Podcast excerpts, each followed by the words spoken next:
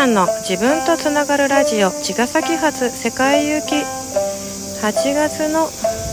8日ライオンズゲート。おーちゃんです。こんにちは、えー、毎日暑くてね今ちょっと、えー、出かける途中で歩きながらというかちょっと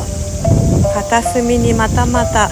立ち止まって川の流れなどを聞きながらおしゃべりしているんですけれどもセミがみんみん鳴いて灼熱の日差し少し曇っているかな？そんな感じの今日ですが、えー、明日あそうか。この撮っているのは前の日だけれども、えー、聞いてくださっている人は今日ライオンズゲートですね、えー、空のねこう宇宙へつながるゲートが広がって自分のビジョンが明確になって願いがスーッと宇宙に届くよというような、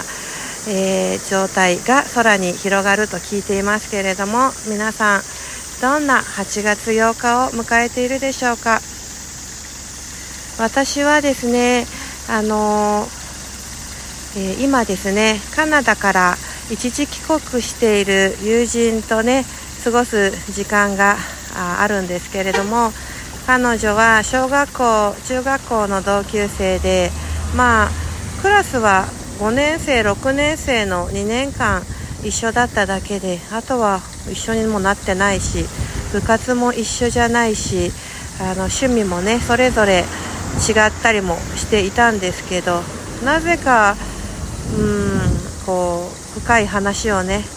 こう例えばね5年生6年生なんか女の子っていじめがあったりしていろいろこうねちょっと中心でえばっている子がいて、まあ、ボスですよね。でその子にみんなねこうあのまあ服従というかね言うこと聞かないと無視されちゃうってことがあるんですけれどもでもあのね私もあの漏れることなく、えー、ちょっと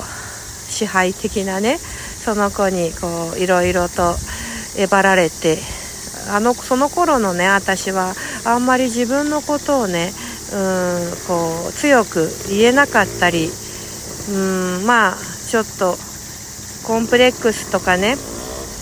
あの卑屈なところもあったりお家の環境も決していいとは言えなかったのでなかなか自分をこうまっすぐ出すなんていう状況にはなくてねそういう強い子のちょっとした威圧なんかにはもう本当言うことを聞いてビクビク新しく買ったお洋服もね必ず着てくとね変なのとか言われるんでねなかなか買っても着ていけなくてねやっと着てったらねああ変なの何それ？とかって言われてね服もねその子が何て言うかなっていうのをねビクビクしながら選んだりとかねそんな頃がありました。で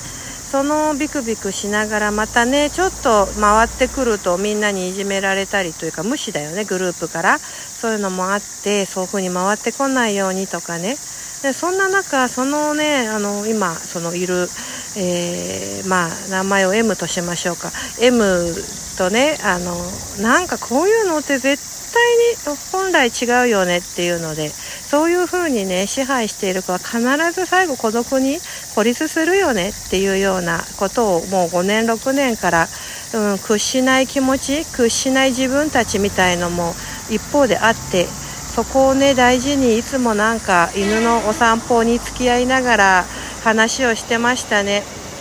そしてまあ私はねあのそうは言っても中学高校とどんどん生きにくくなっていく中であのお互いに海外とかねそういう広がる夢ってあったんですけど自分はねもうただただ目の前必死になんとか立ちはだかる壁にね乗り越えることもできずにただ呆然と日々もう打ちのめされて自暴自棄だったんですが一方 M はねどんどん広がっていって夢をどんどん叶えて好きなことをねバイトを、うん、いろんなこうカメラのアシスタントや旅行関係のこうコンなんだっけコンダクターとかで海外にもねこうどんどん行って英会話もね上達してっていう中で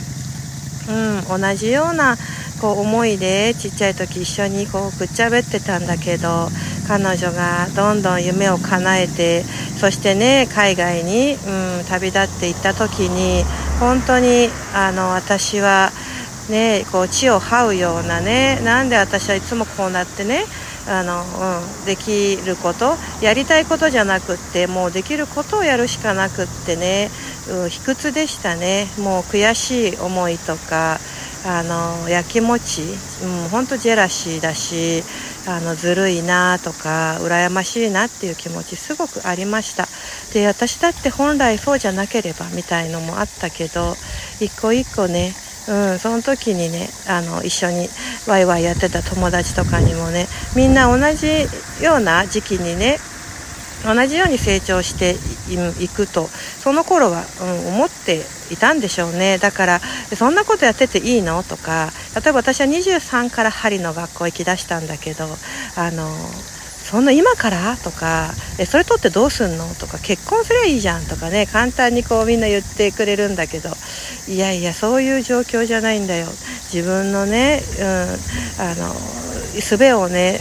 みんなみたいに気軽にバイトとかないしあの結婚だってね簡単にまあねあの健康な方でもね結婚簡単じゃないかもしれないけどより一層ね理解してもらえる人でないととかまあいろんなことで一人で生きていく覚悟っていうのを持ってないとね路頭に迷っちゃうから。そんなことでみんなとはね2 5 6で気軽にね生きている人たちとは違うんだよみたいな。あんたたちには何がわかる？みたいなね。また、うん、いじけもありましたね。でそんな彼女がね、まあ、カナカナダに30で渡って今20年経ってで今回8年ぶりに帰ってきて、まあ、その間もねこっちが行ったりあっちが帰ってきたり、まあ、いろんなことあったんですけどまたこの50になって会った時にねうんあのお互いにこうリスペクトし合えていてね、うん、よくやったねよくやってきたねっていうところをねあのいる場所とかもはやどうでもよくてカナダに行けば行ったでね楽ではなくてこっちが華やかに思っているほど暮らすっていうのはねそれだけじゃなくてでもその中でね生きる力とか生きる場所を見つけていてこちらはこちらでねうん茅ヶ崎にずっといるけれどもやっぱりただ生きてるんではなくてこうしてねみんなが知ってくれてるような自分の取り組みがあってそして胸張ってねその彼女の家族がセフィロスに来てくれて